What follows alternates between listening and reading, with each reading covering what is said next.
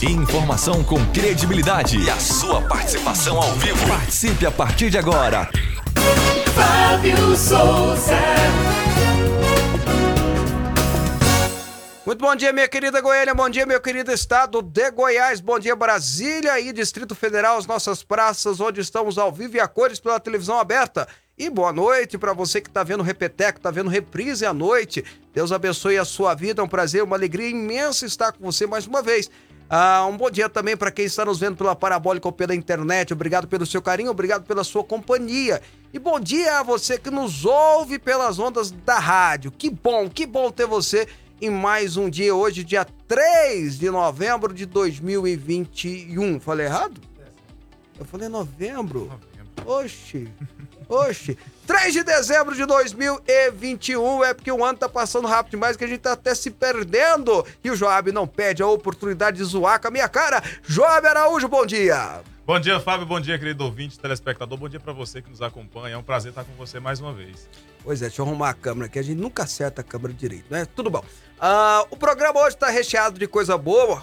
Bom, não sei se é coisa boa, né? De informações para você formatar a sua própria opinião. A gente vai estar trazendo o que está acontecendo no Brasil e no mundo. E hoje a gente vai conversar com a deputada federal, mais uma vez participando do nosso programa, a deputada por São Paulo, pelo Podemos de São Paulo, Renata Abreu. O que, que ela é? Ela é presidente do Podemos Nacional.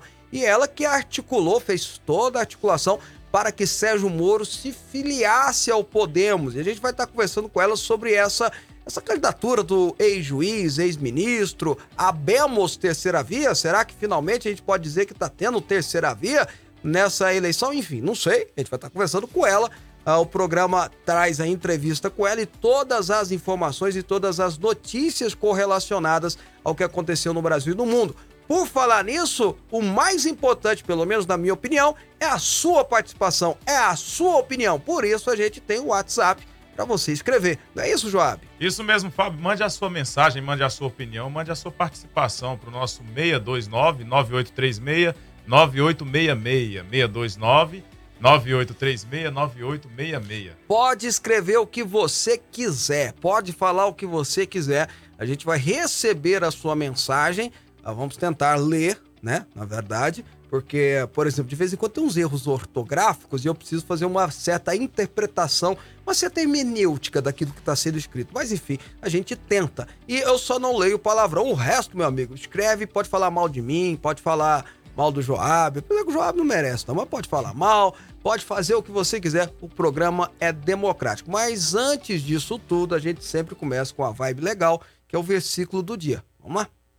Agora, no programa Fábio Souza com você, é momento de fé e reflexão.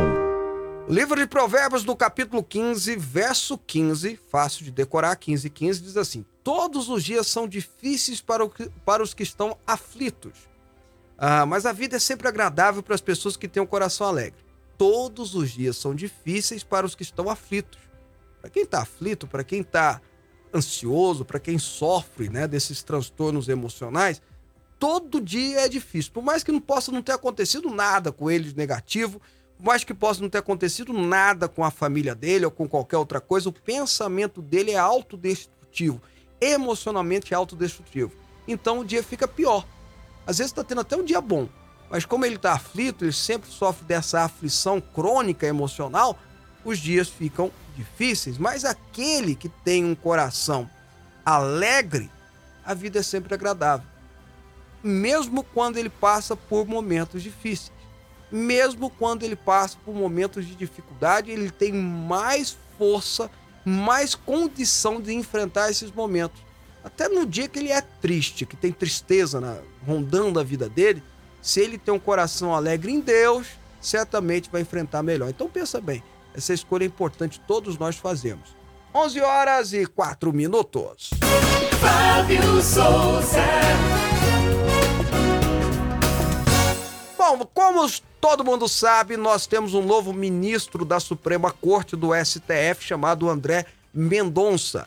Ontem, ele, ah, anteontem, na quarta-feira, ele foi sabatinado, foi aprovado no Senado Federal. Ontem, o presidente Bolsonaro assinou de vez a sua indicação, remetendo ao Supremo que recebeu e marcou a sua posse no dia 16, semana que vem, às 16 horas. Portanto, a Suprema Corte, como todo mundo sabe, o STF passa, retornará a ter, na verdade, 11 ministros, já que está desde junho, graças a Davi Alcolumbre, a vergonha do Senado Federal, tem apenas 10 ministros. Pois bem, me impressiona, e eu não queria nem tratar desse assunto mais, porque eu acho que, graças a Deus, foi aprovado e nós temos pelo menos um, um, uma chama de esperança naquela corte agora com a pessoa do André Mendonça.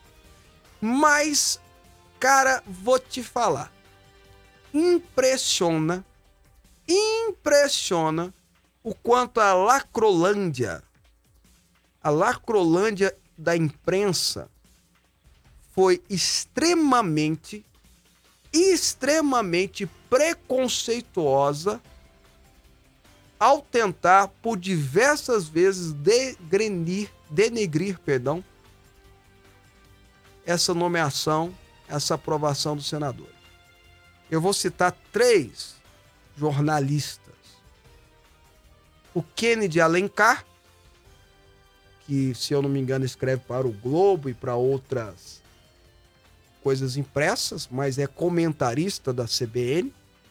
O Merval Pereira, que agora foi eleito presidente da Academia Brasileira de Letras, para você ver o quanto que a ABL de Machado de Assis, de Guimarães Rosa, de tantos outros nomes extraordinários escritores, caiu lá embaixo. Hoje tem já teve Guimarães Rosa, já teve Machado de Assis, já teve José de Alencar, já teve tantos nomes. Hoje tem José Sarney, Fernanda Montenegro, que talvez é, mais merece, Gilberto Gil e Merval Pereira. E Paulo Coelho. Olha o nível da ABL hoje. Da Academia Brasileira de Letras hoje. Tem o Fernando Henrique Cardoso também. Mas o Fernando Henrique pelo menos escreveu livros antes. Pois bem. E o Guga Chakra. O Merval é comentarista da Globo News e o Guga Chakra da Globo News. Esses três, porque eu vi, eu li. E me impressiona o preconceito deles. O Merval Pereira tá dando uma crise, porque aprovaram o André Mendonça e a crise dele tem a ver pelo fato do André Mendonça ser de confissão evangélica.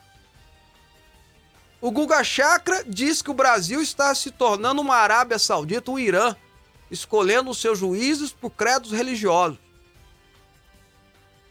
E o Kennedy Alencar, o pior, ele aí tá, tá, tá descontrolado provavelmente porque ficou preocupado ter ah, uma pessoa lá que possa votar contra é, a união homoafetiva civil e vai atrapalhar os planos do Kennedy Alencar. Provavelmente por causa disso. Não sei. Tô chutando aqui. E esses três caras foram para os seus canais de comunicação ontem, deturpando a nomeação pelo fato do André Mendonça ser evangélico. Currículo dele. A gente já falou tanto aqui, né? Tá em todos os jornais. É invejável. A experiência no, no, no, no judiciário dele, como, como poucos, ex-ministro da Justiça, ex-ministro da AGU, é, e, enfim, funcionário de carreira da AGU. Acadêmica, professor da universidade, convidado da Universidade de Salamanca, da Espanha, da Universidade Federal, é, perdão, da, UE, da, da Fundação Getúlio Vargas, que é uma das mais conceituadas, e da UNB. Mestrado, doutorado e prêmios internacionais. Mas o Kennedy Alencar tá com raiva porque ele é evangélico. O Merval Pereira tá com raiva porque ele é crente. E o Guga Chakra tá com raiva porque ele tem que puxar o saco da Globo, então tá puxando o saco da Globo e a Globo, tudo que é evangélico, vocês sabem bem como é que é, é tratado com total desprezo, tá tratado com total é, é, desconhecimento, enfim. Aliás, a Globo trata com total desprezo e desconhecimento tudo que é civilizado da civilização ocidental. Tudo que é de valor da família, tudo que é de valor é, da religião no modo geral e por aí vai. Então veja, essa imprensa preconceituosa é a mesma que depois diz que você é preconceituoso. Essa imprensa preconceituosa, inerguminamente preconceituosa, é a primeira a dizer que você é preconceituoso quando você fala, pô, eu não quero ver essa cena de beijo aí, não. Pô, por que tô fazendo isso com super-homem? Hum, se quisessem de fato defender a causa lá e não lacrar, tinha criado um super-herói novo, com amplos poderes, sei lá, não, quer lacrar. Então pega um, um super-herói que todos os homens de, de que tem mais de 60 anos, de, que tem menos de 60 anos, tiveram ele uma vez na vida como super-herói, né? É o mesmo que chama o senhor de preconceituoso. É aquele que não aceita que o evangélico seja uma autoridade. Agora, eu, tenho um recado para dar para o Kennedy Alencar, esse, essa pessoa extremamente desinformada, despreparada, descredibilizada e com opiniões extremamente nojentas e preconceituosas, que é apaixonado no Lula e não esconde de ninguém isso. Apaixonado no Lula, vibra com Lula, tem um amor com Lula, e vai lá para a CBN dar uma de, de, de, de, intelectual, de uma isônico, isonômico, né? Isonomia, conversa fiada. Tem um recado pro seu Merval Pereira, presidente da Academia Brasileira de Letras. Que coisa, o Machado de Assis, se tivesse vivo, é, é capaz do Machado de Assis ressuscitar e morrer de novo. O lugar que ele criou, né, para celebrar a literatura brasileira hoje é presidida pelo Merval Pereira. Que não tem nem a condição. Veja os comentários dele na, na, na Globo News. Ele não tem nem condição. Ele não consegue fazer uma, um, um, um raciocínio de junção de pensamento. E um recado pro Guga Chakra. Primeiro você precisa começar a pentear o cabelo, que é feio esse cabelo seu desse jeito. Mas enfim, mas isso cada um é do seu jeito. Não adianta. Vocês tentam fazer isso há 20 anos, que eu me lembre. Há mais de 20 anos. E sabe o que está acontecendo? Os evangélicos só continuam crescendo. Eu lembro quando tinha 10 deputados federal evangélicos no Brasil, metiam a ripa neles. Hoje tem quase 100. E isso é natural porque o evangélico tem crescido, o povo evangélico tem crescido normal, tá no, no, no IBGE, no censo.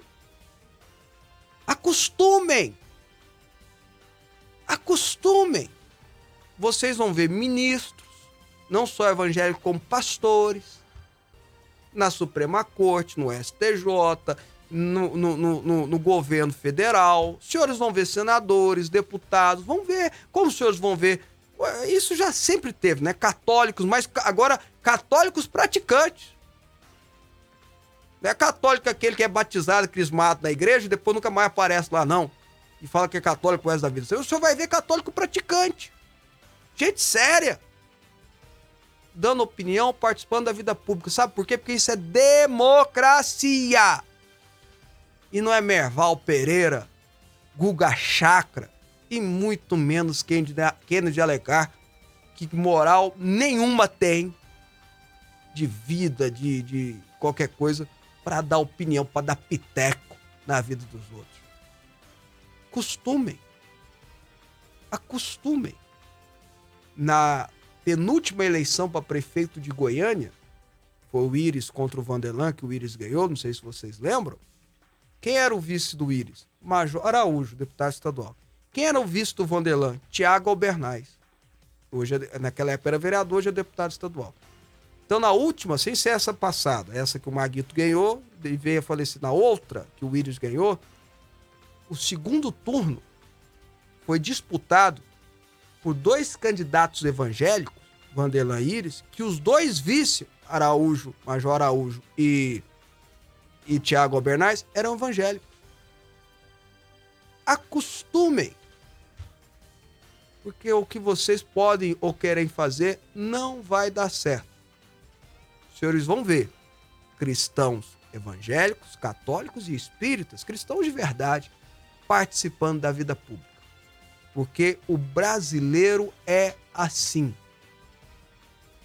Ele é cristão, ele gosta das coisas dele, ele gosta de proteger a sua terra, a sua casa, a sua família. Ele quer cuidar bem dos seus filhos, quer que seus filhos estudem. Ele quer assar uma carne no final de semana com seus. E carne tá caro, hein? Com seus parentes. Quem, toma, quem toma cerveja toma uma cervejinha. Quem toma refrigerante toma Coca-Cola, um Guaraná. Ele quer viver a vida dele. E não vai ser Kennedy Alencar uh, tendo seus, né? Tiririques. Ou Merval Pereira. Ou Guga Chaka. Que vai dar opinião. Ou essa imprensa cada vez mais nojenta. 11 horas e 15 minutos. Programa Fábio Souza com você. Aqui a nossa polêmica é organizada. Aqui, ó. ah, o Jailton, do Região Leste. Fábio Souza, eu não entendo você. Você é da imprensa e mete o pau na imprensa. Com muito orgulho. Com muita alegria. Faço isso com muito orgulho, com muita alegria. Sou da imprensa há muito tempo. Muito mais tempo que eu tive de vida pública, tá? Só fazendo esse registro aqui pra vocês. Eu sou da vida pública muito. Ah, Sou da imprensa há muito mais tempo. Só de rádio eu tenho mais de 25 anos, tá bom? E meto o mesmo. Sabe por quê? Porque merece. Horas. Mas não sou só eu, não. Tem uma turma aí que também fala, tá? Ah, a nossa entrevistada já tá na sala, não é isso? Então, pra gente aproveitar bem, depois a gente vai inverter o programa de hoje, tá, Joab? A gente vai fazer a entrevista primeiro, depois a gente vai pras notícias, mas como tem que preparar a entrevista, eu vou pro intervalo um minutinho, eu tô de volta. Você está ouvindo Rádio Aliança M1090 e Fonte FM Digital.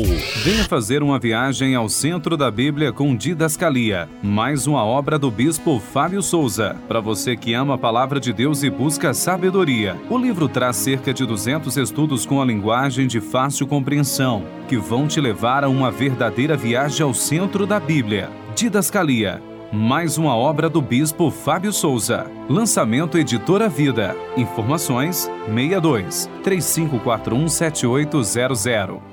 Fonte FM. Assine o módulo 2 do Godip. Dimensão Bíblica com Fábio Souza. Olá, amigos. Aqui quem fala é Fábio Souza e olha, eu tenho um recado muito importante para dar para vocês. Agora, nós estamos lançando o módulo 2, onde nós vamos estudar em 10 aulas o Rei Davi e suas histórias extraordinárias.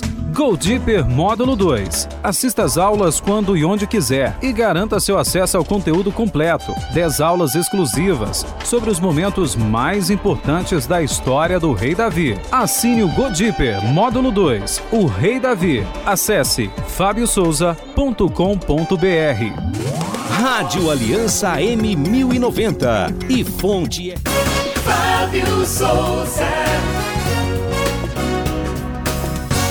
Ó, de volta com o programa Fábio Souza com você, ao vivo para Brasília, Distrito Federal, Goiânia e Goiás, pela Parabólica Internet para o resto do país e pelas ondas da rádio AM, FM online da mesma forma. Ah, boa noite para quem tá vendo o Repeteco Reprise da noite aí também, tá bom?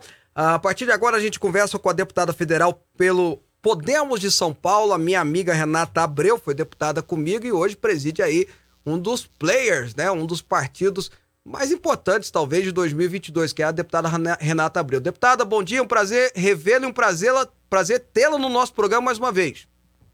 Bom dia, Fábio. Eu que fico feliz, estou com saudade de você, desse programa maravilhoso, viu? Parabenizando por tudo que vocês fazem aí, por levar fé, esperança, informação. Parabéns, viu? Deputada, eu já começo perguntando para a senhora: abemos terceira via com o Sérgio Moro? Ah, já consolidou, eu acho, a terceira via no país, né? E ele tem crescido muito da, da filiação. Até agora foram cinco pontos de crescimento, está numa crescente muito rápida, inclusive. Então, tem surpreendido a todos, né? O preparo, o equilíbrio. E estamos trabalhando para isso, né, Fabinho? Como é que foi a conversa e a articulação para trazer? Eu imagino que não não foi tão simples assim, até porque ele tinha uma história de como ex-juiz, depois foi ter uma história com o governo, né, com o presidente Bolsonaro, enfim. Imagino que não foi uma articulação tão simples. Como é que foi a, construção desse projeto? Olha, Fábio, foi aí mais de um ano a gente entrando em contato com ele, ele quando saiu do governo é, optou pela iniciativa privada, estava até morando fora, muito bem, mas mais do que nunca nós do Podemos sonhávamos com uma estabilidade maior para o país, com uma união maior, sem os extremos, e fomos convidar então o Sérgio Moura a, cumprir essa missão. Foi um ano de muito trabalho, e finalmente, em outubro, no final de outubro, ele veio para o Brasil e, e, confirmou que ia aceitar o nosso convite para colocar o nome dele à disposição, e desde então estamos trabalhando firmemente nesse projeto. Bom, tem gente que fala que ele pode estar tá pensando num segundo projeto, ser candidato a senador por algum lugar, ou compor. A senhora acredita nisso ou a senhora acha que ele vai até o fim? Não, Fábio, ele vai até o fim. A mesma coisa falavam do Álvaro Dias, né? Na, uhum. na, última eleição nós lançamos o senador Álvaro Dias e também adoravam dizer que ele iria compor, que ele iria ser vice, e não foi nada disso. Nós fomos até o final e esse continua sendo o nosso projeto. O deputado Bruno Araújo, que é presidente do PSDB, disse ontem, ontem ou anteontem, que há uma possibilidade de se criar junto com os, os pré-candidatos da terceira via, né? Um, um tipo uma, uma prévia para ter um candidato só. Tá tendo essa conversa mesmo ou é um desejo do Bruno? Olha, não teve uma conversa formal, oficial sobre isso. A única coisa que eu ouvi a respeito foi numa conversa com o, o, Luciano Bivar, que é presidente do União, mas foi uma coisa muito por cima, assim, não foi de fato algo que, que foi trabalhado, né, num grupo, não sei se eles, de alguma forma, fizeram alguma conversa mais ampla, mas conosco não, não foi feito nenhuma conversa definitiva sobre essa possibilidade. Ah, qual vai ser a principal bandeira do, do Sérgio Moro agora como pré-candidato? Olha, nós temos uma luta árdua para não ter mais retrocesso no combate à corrupção, essa é uma bandeira dele, e isso não precisa nem ser dito. Né? É, mas, em paralelo, nós estamos construindo um projeto de país, principalmente no, numa ação muito forte de combate à miséria, de combate à pobreza, uma força-tarefa nesse sentido, customizando as políticas públicas para que os resultados sejam mais efetivos. O Brasil é um país muito diversificado, Fábio. A realidade do Nordeste não é a mesma realidade do Sul. A necessidade do Norte não é a mesma necessidade do Sudeste, inclusive as causas da miséria. Então, você ter uma customização e um entendimento mais aprofundado do porquê é, é, essa situação de pobreza está acontecendo em cada estado, em cada município, você consegue criar políticas públicas mais efetivas. Vou te dar um exemplo. Recentemente estivemos numa grande empresa e eles estão com mais de 1.500 vagas em aberto para programadores. E só no Brasil são milhares de vagas em aberto é, é, de programadores que não conseguem ser preenchidas por falta de qualificação técnica. Uhum. Então, uma política pública, por exemplo, que peguem esses jovens que estão ingressando no mercado de trabalho e dê uma formação específica de programação, pode sem dúvida ter uma absorção de obra muito efetiva nessas empresas, ajuda na produtividade, ajuda no incremento econômico e, ao mesmo tempo, abaixa o desemprego.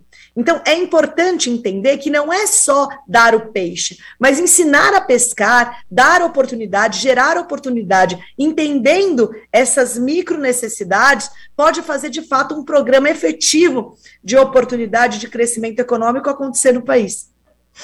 Bom, eu vou, vou continuar perguntando agora sobre a, é, a possível futura campanha do, do Sérgio Moro presidente.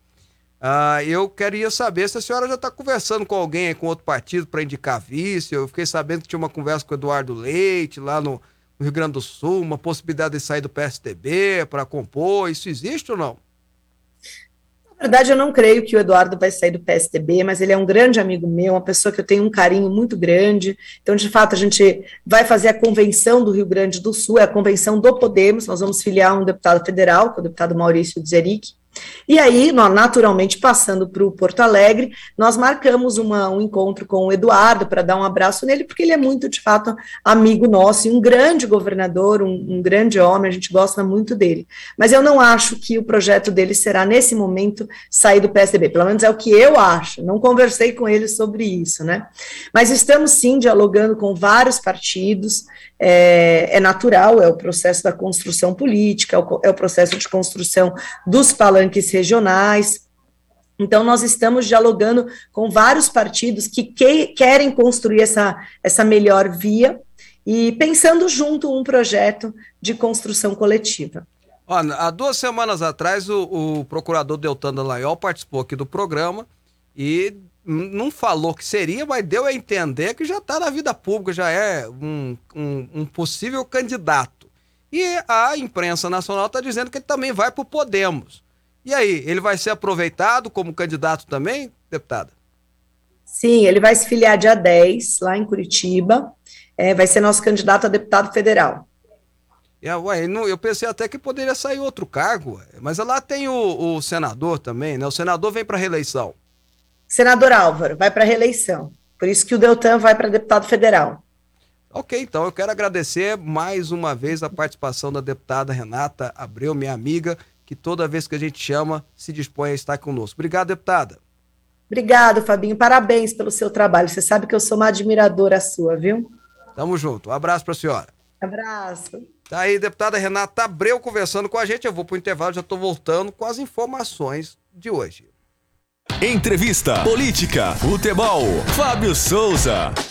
Fábio Souza com você, o único programa do estado de Goiás que traz entrevistas exclusivas com personalidades do cenário nacional. Jornalismo posicionado, assuntos relevantes, debates pertinentes, informação com credibilidade. Fábio Souza com você apresenta diariamente as principais notícias do que acontece no Brasil e no mundo, sempre com uma pitada de opinião do Fábio Souza. Temas relacionados à política, educação, saúde, economia, fé, segurança, bem-estar social e Futebol, de segunda a sexta-feira, das 11 ao meio-dia, com transmissão simultânea pela Fonte TV, Goiás e Brasília, parabólica para o Brasil inteiro, Fonte FM Digital e Rádio 1090M, também através do canal do Fábio Souza no YouTube. Com a gente, a sua empresa vai mais longe. Fábio Souza com você.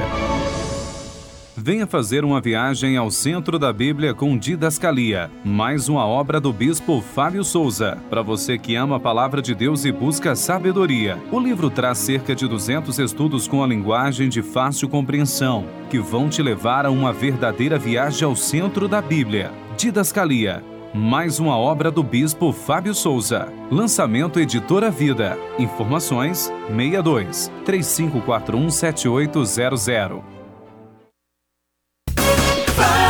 Souza. Bom, de volta com o programa Fábio Souza com você. São 11 horas e 27 minutos para quem tá ouvindo ao vivo. Quem que não tá no repeteco, eu não sei que oração não, mas boa noite para você. Bom, esse programa está cada vez melhor. Parabéns ao Fábio e não perca um bom um, um programa, alguma coisa assim. Bom dia, bom dia, Joab. Também aqui lá de Brasília é o Gil do Sol da Sede. Obrigado pela sua participação. E aqui, deixa eu ver, 62. Uh, finalzinho em 10,91. Não concordo com essa deputada. As empresas só, pode, só pedem experiência e não dá oportunidade para as pessoas colocarem em prática o que aprenderam no curso. Está registrada aqui a sua participação também. Se você quer participar, é só mandar para a gente que a gente vai estar tá registrando aqui a participação. Vamos para as informações. Vamos para as informações. O governo do presidente Jair Bolsonaro é baseado em mentiras, afirmou o ex-juiz Sérgio Moro no lançamento do seu livro Contra o Sistema da Corrupção em Curitiba nesta quinta-feira, dia 2. O pré-candidato a presidente pelo Podemos não quis falar sobre seu projeto eleitoral para 2022, focando em temas não quis presentes. falar, mas falou, né? Já amigo? começou ah. falando, depois falou que não queria. Né? Uhum. Já focando em temas presentes na obra, mas sua palestra foi recheada de críticas a Bolsonaro, que deve disputar com ele parte do eleitorado de direita no ano que vem. Ao contar sobre a sua participação no governo como ministro da Justiça, Moro disse que Bolsonaro desmantelou o combate à corrupção, citando a falta de apoio do presidente ao projeto de lei anticrime, a falta de compromisso do presidente em vetar itens incluídos na, pela Câmara dos Deputados neste projeto, os quais ele classificou como, abre aspas, retrocessos no combate à corrupção e supostas interferências na Polícia Federal e no COAF, órgãos que, segundo Moro, devem ser autônomos, servindo o Estado e não a um governo. Aspas, esse é um governo baseado em mentiras, afirmou a, a, o ministro, o ministro, o ministro Sérgio Moro, ex-ministro Sérgio Moro. Saí do Ministério da Justiça e acelerou o desmantelamento do combate à corrupção. O que ele falou do, do Jair Bolsonaro. Mas Moro disse que esse desmantelamento também teve a ajuda do Supremo Tribunal Federal ah, e do. Legislativo, ah, tá. os quais, segundo ele, tomaram decisões erradas. O ex-ministro falou de leis aprovadas no Congresso, como a nova lei de abuso de autoridade e a reforma da lei de improbidade, e de decisões, abre aspas, equivocadas da Suprema Corte, como o fim da prisão em segunda instância e as anulações das sentenças que condenaram o ex-presidente Luiz Inácio Lula da Silva. Sérgio Moro cada vez mais candidatíssimo a presidente da República, fazendo campanha e está orientado. Ele quer pegar outra vaga é, na, no segundo turno, né? Pelo menos é isso. Por isso que ele está batendo no Bolsonaro e não no Lula. Porque é a vaga que ele pode né, ter chance de entrar é no Bolsonaro. Porque o Lula, quem vota no Lula, não vota nem no Bolsonaro nem no Sérgio Moro. O problema é que isso aí na cabeça deles que não fizeram esse cálculo só fortalece a candidatura da esquerda, que é a candidatura do Lula, que se consolida, né? Você vê que o Ciro Gomes não tem, é, tá perdendo até mais capilaridade ainda. Enfim, entre ter um, um original de fábrica e a cópia de Taiwan, o pessoal prefere ficar com o original de fábrica. Então vamos apostar no Lula. Talvez seja também essa a, a, a aposta do governo federal. Entretanto, o Sérgio Moro está aí chamando, Sérgio Moro, não é Moura não, é Moro, chamando o Bolsonaro para briga, para encrenca que o Bolsonaro está mordendo a isca, ele tem que brigar com Lula. Né? Se ele continuar com essa briga aqui, vai enfraquecê-lo, as pessoas vão começar a olhar o Sérgio Moro como uma, uma, opção para esse lado da direita. Então, tá faltando um pouquinho de orientação aí, um pouquinho mais de sangue frio, né? que a política muitas vezes exige de alguém. Né? Fingir que não está ouvindo, engolir sapo, enfim. Tá aí. Vamos ver as cenas do próximo capítulo. Eu, por enquanto, eu, Fábio, você veja que é diferente da opinião da Renata Abreu. Eu não sei nem a do Joab, enfim, mas é, na minha opinião, ainda não há espaço para a terceira via. Ainda não há espaço para uma outra pessoa entrar nessa disputa consolidada entre dois polos. Mas, como diz o outro, muita água pode passar debaixo da ponte ainda, né? Vamos esperar um pouquinho.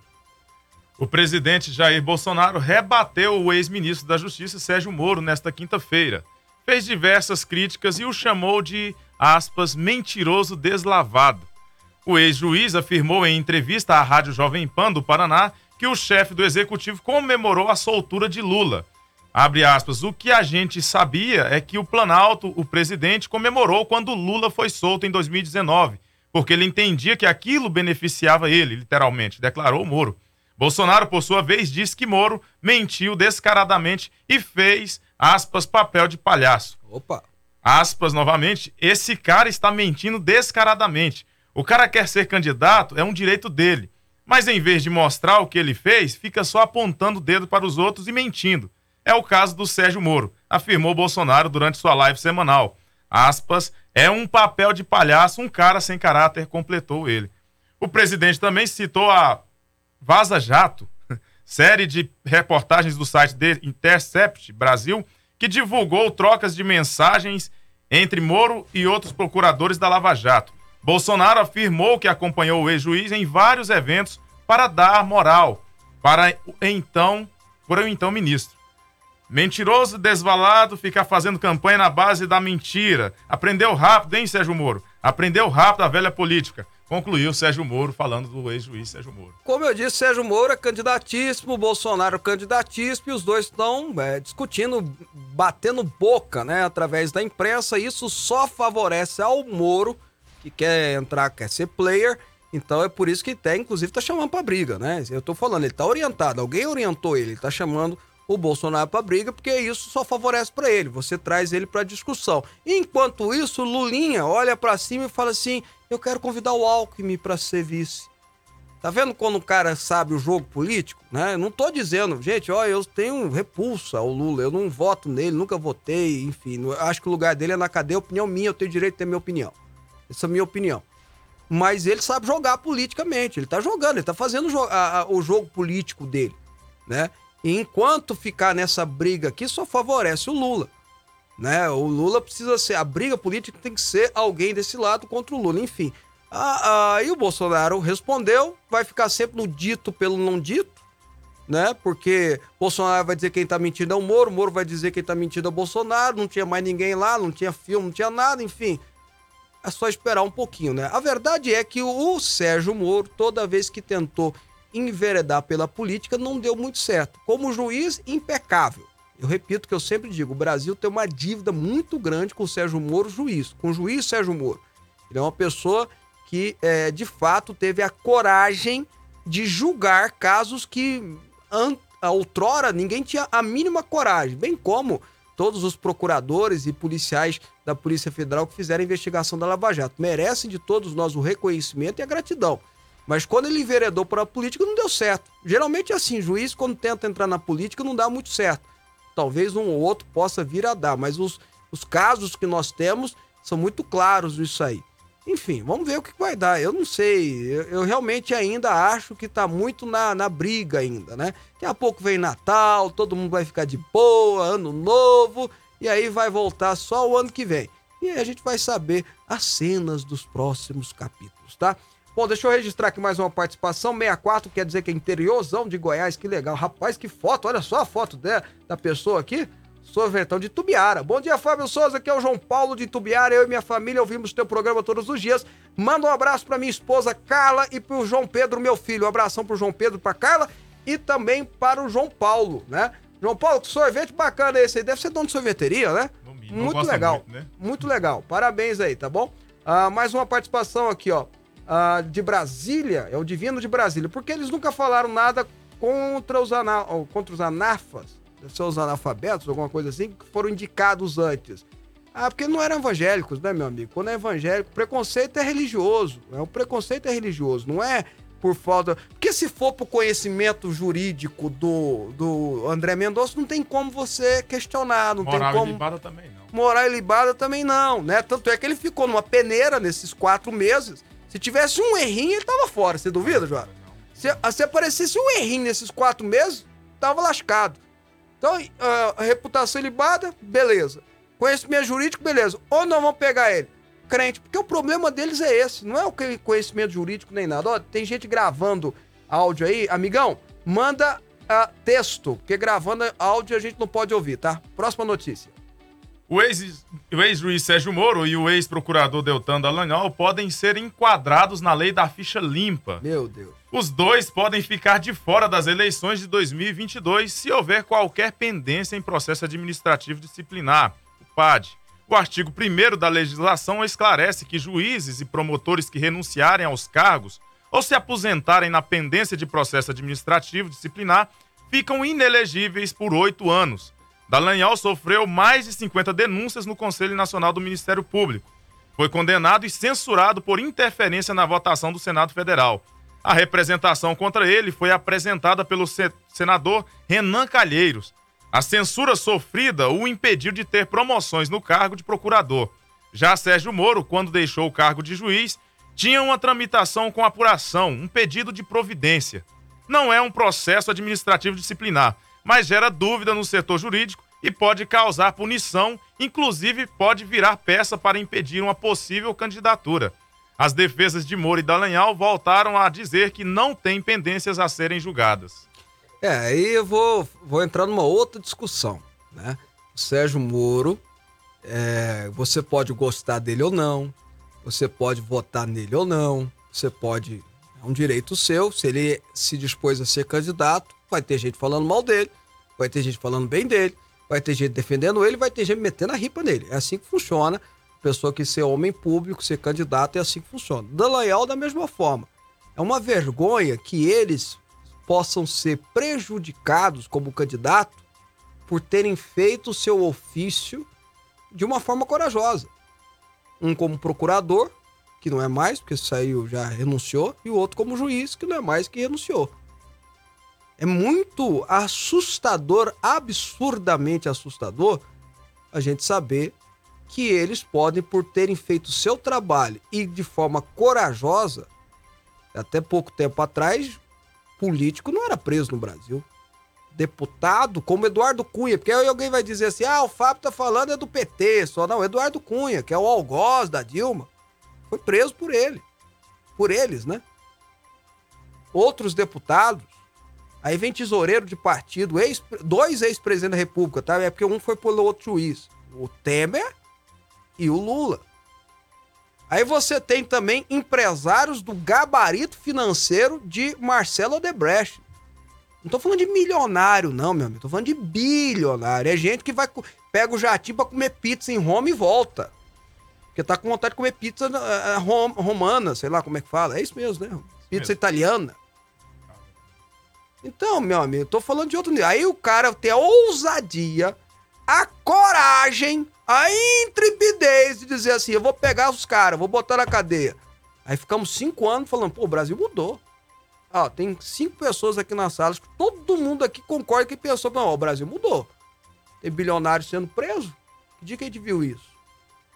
Tem políticos sendo presos. Gente, Eduardo Cunha preso, Lula preso, Palocci preso, Dirceu preso alguma coisa. A, a Eduardo Azeredo, lá o, do PSDB, preso. Tem algo acontecendo no Brasil. Eles tiveram a coragem de fazer isso. E aí agora eles podem não ser candidatos, não serem candidatos, porque fizeram isso. Enquanto tem gente. O Disseu vai ser deputado federal, gente. Disseu é candidato a deputado federal. E a estrutura do PT é forte, vai elegê-lo. Que ele que é o dono do PT. Vai elegê-lo. O Deltan não pode ser deputado federal, mas o Dirceu pode. Ah, vou te falar, viu? Vou te falar, viu? Aqui o poste faz xixi no cachorro, leva o cachorro para passear, ainda passa a mão no cachorro e diz assim: daqui não. Que isso? Que loucura é essa? Que país é esse? Como diria Cazuza. Que país é esse? Que loucura é essa? Então, assim, vou repetir. Você pode dizer que o Sérgio Moro não merece ser deputado, presidente, senador, governador ou Deltan.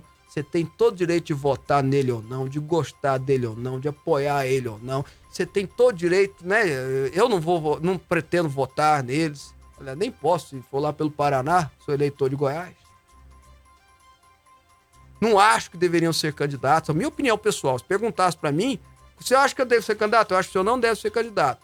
O senhor, tá, o senhor pode estar tá criando uma suspeição em cima da, do trabalho bonito que o senhor fez que é o que criou, né, de um tempo para cá. Não deve ser, acho que o senhor não deveria ser. Aí não vai me ouvir, lógico que não. Você pode gostar dele ou não, mas proibi-lo de ser candidato porque ele fez o ofício dele, a obrigação constitucional que ele tinha. E se tivesse preso um pobre, né, um, um, um, um bandidinho, ninguém ia falar nada. Mas compreendeu o Lula, meu amigo. Ah, compreendeu deputado federal, senador, hum, bilionário, governador, presidente. Ah, pau nesse cara. Que ousadia dele querer enfrentar o sistema. Não. nós não podemos. Eu não gosto do Moro, ok, direito seu, mas você não pode aceitar isso. Não vou votar no Moro, direito seu. Viva a democracia mas nós não podemos aceitar isso. Porque o que será dos juízes e promotores? Você vai ver que vai acabar. Sabe por que está diminuindo? Vou, vou falar aqui um negócio aqui para vocês. Reflitam comigo. Sabe por que, que está diminuindo as operações policiais de combate à corrupção? Porque os promotores e os juízes estão com medo de responder processo, de enrolarem a vida deles estão com medo, estão com receio. Que juiz não pode ter medo. Eu concordo com você, mas o cara tem três filhos, tem mulher, tem, tem boleto para pagar no final do mês, tem. Ué, meu amigo. Ué.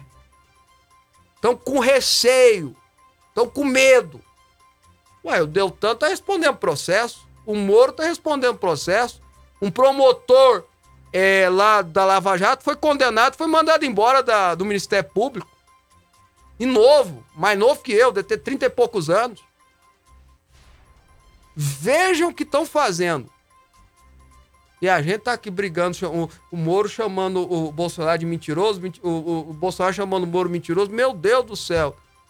E nas beiradas, a lá mineira, tá acontecendo esse tipo de coisa. Reflitam comigo. Sabe por que que diminuiu? Porque os promotores estão com medo. E se eles são um pouquinho sábios, eles têm uma certa razão. O cara tem boleto para pagar, tem que pagar a prestação da casa dele, tem três, quatro filhos, tem mulher que depende dele. Aí ele prende um, um, um, né, um, uma autoridade que merece estar na cadeia, daqui um ano, dois anos ele está respondendo processo. Perde o cargo. Perde o cargo. Pode ir pra cadeia. Por prestar um bom trabalho para nós. Né? Por fazer o serviço dele, que ele é obrigado pela Constituição a fazer.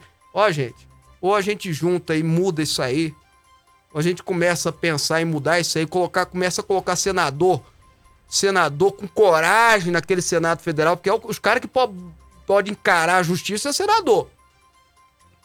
Começa a botar deputado federal com um pinguinho de integridade e coragem. Ô, meu amigo, é melhor esquecer. Aí vai continuar a dona Joana, a Joana, a Maria e a, a não sei o que, roubando comida no, no supermercadinho para dar comida pro filho, porque não aguenta mais ver o filho chorar, ela vai pra cadeia. E não tô falando que ela tá certa, não. Ela tem que pagar mesmo. Não pode se fazer isso em hipótese alguma. Mas ela fica na cadeia. Agora, se um juiz querer pegar um Eduardo Cunha da vida, um Lula da vida, meu amigo, tá ferrado. Um Renan, não, Renan ninguém pega. Impressionante. Impressionante! Renan ninguém pega, irmão! O Renan é campeão em processo do STF. Os processos dele não andam. De todo mundo anda. Tem uns que vão presos sem condenação, sem processo, sem nada. Do Renan não anda nada. Ah, meu amigo. Se a gente não se juntar, se a gente não se juntar, as pessoas de bem fazerem algo, vou te falar. Próxima notícia aí, vai. A consulta pública sobre as diretrizes para a incorporação do tratamento precoce contra a Covid-19 no Sistema Único de Saúde, realizada no fim de novembro pelo governo federal, terminou com uma maioria de respostas favoráveis à autonomia do médico na decisão sobre o assunto.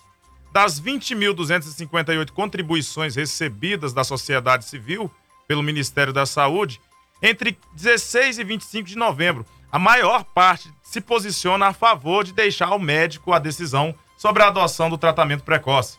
Quase 3 mil profissionais de saúde participaram da pesquisa. Entre eles, a grande maioria é favorável ao tratamento precoce para contra a Covid.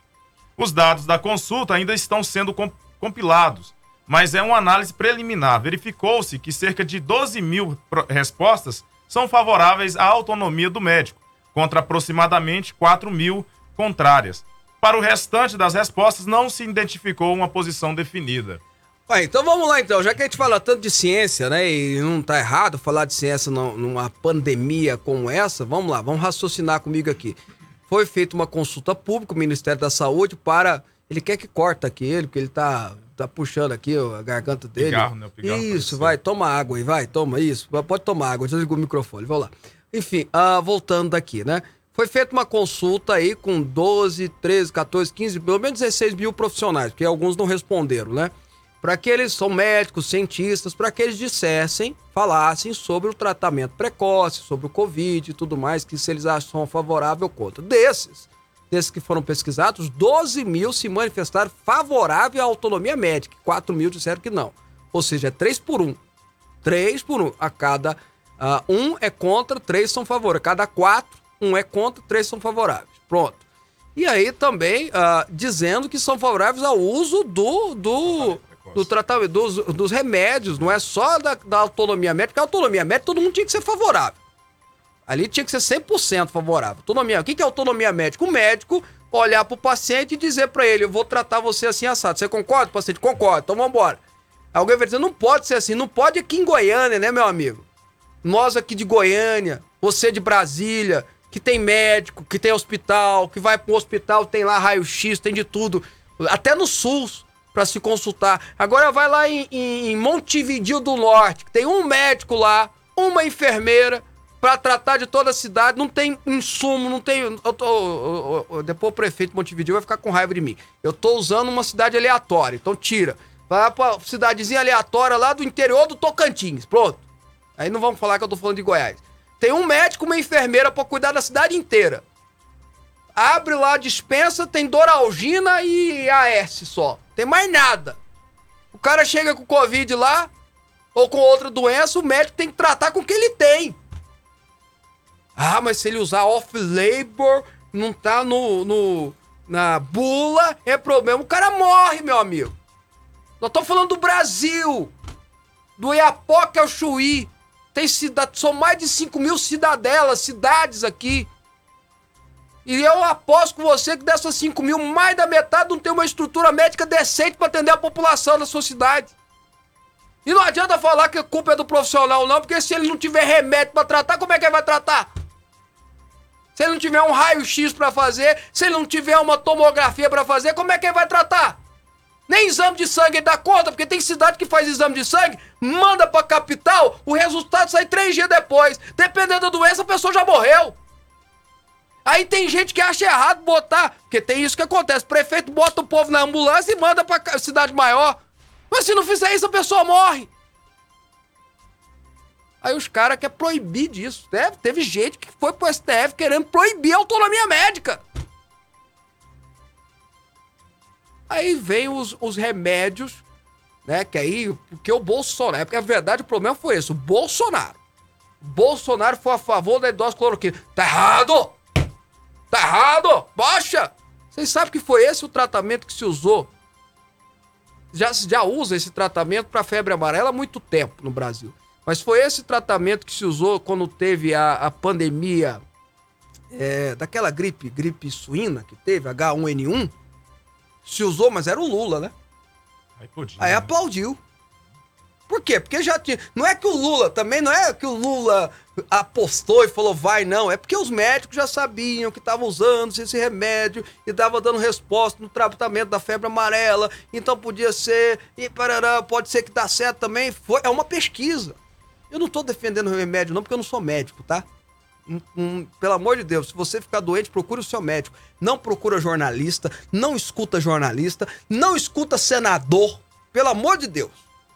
Vai pro médico e escuta o médico. Não escuta pastor, não escuta padre, não escuta músico, não escuta amigo, não escuta vizinho, não escuta quem falou de chá de boldo pra você que faz bem. Vá no médico.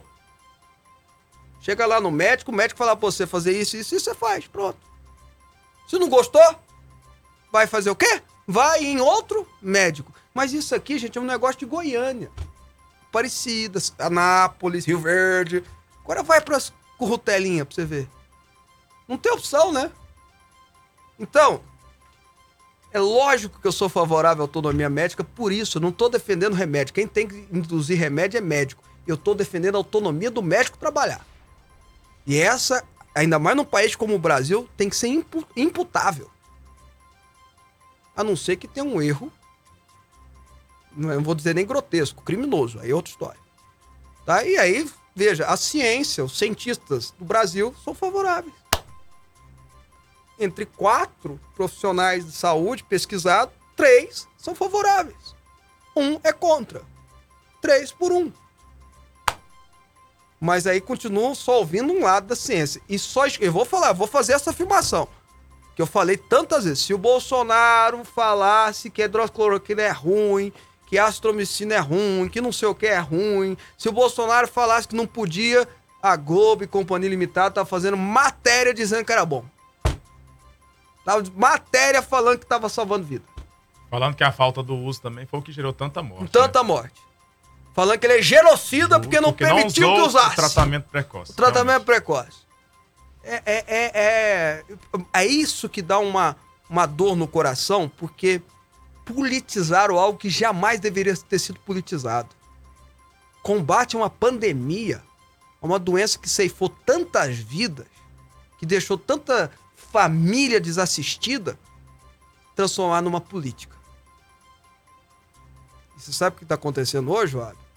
Tem médico não receitando tratamento. Qualquer um. Quando ele fala precoce, não é só hidroxicloroquina, não, viu, gente? São 16 remédios. Porque tá com medo. Nós estamos vivendo um estado policialesco às avessas. É, o, o, jornalista não pode dar opinião, o político, o político não pode falar nada, um médico não pode receitar. É impressionante o que está acontecendo no Brasil. Vamos lá.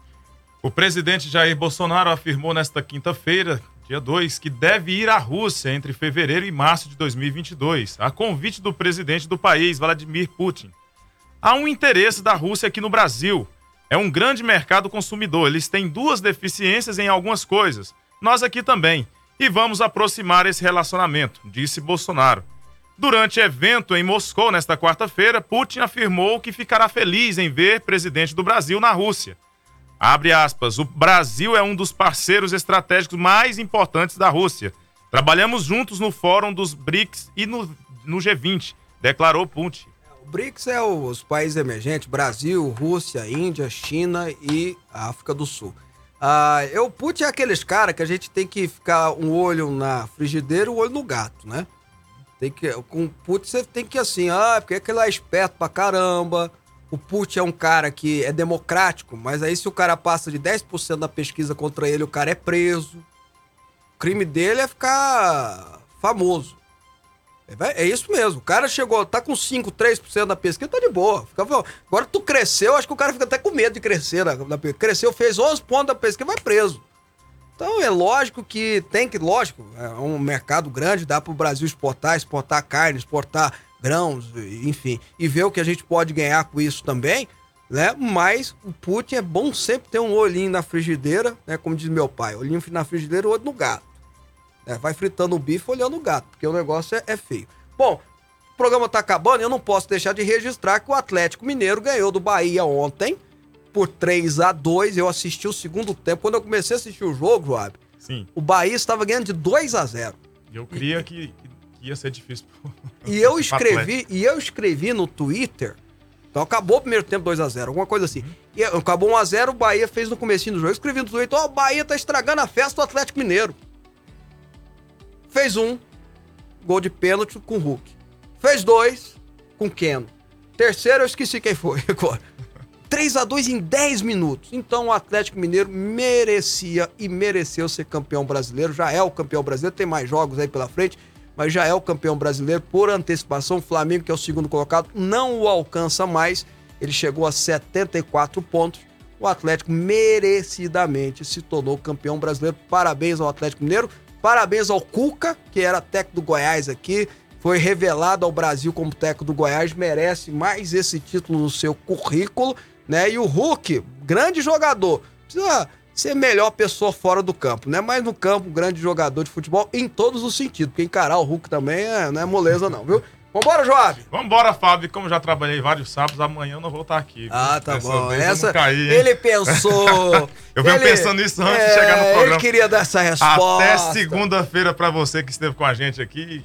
Com fé em Deus, nós estaremos de volta. Obrigado Ó, pela sua participação. Não deu para eu ler tudo aqui, mas muita gente criticando o Sérgio Moro aqui, chamando ele de oportunista, inclusive, enfim. Desculpa eu não ter registrado aqui. Um grande abraço para vocês. Segunda-feira nós estamos de volta com o programa Fábio Souza com você. Como hoje é sexta, juízo, hein? Juízo em dobro.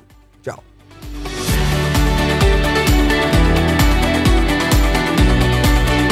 Entrevista, política, futebol. Fábio Souza. Você está ouvindo Rádio Aliança M1090 e Fonte FM Digital. O Sistema Nacional de Avaliação da Educação Básica, SAEB, existe para que a sociedade conheça melhor a qualidade da educação no país.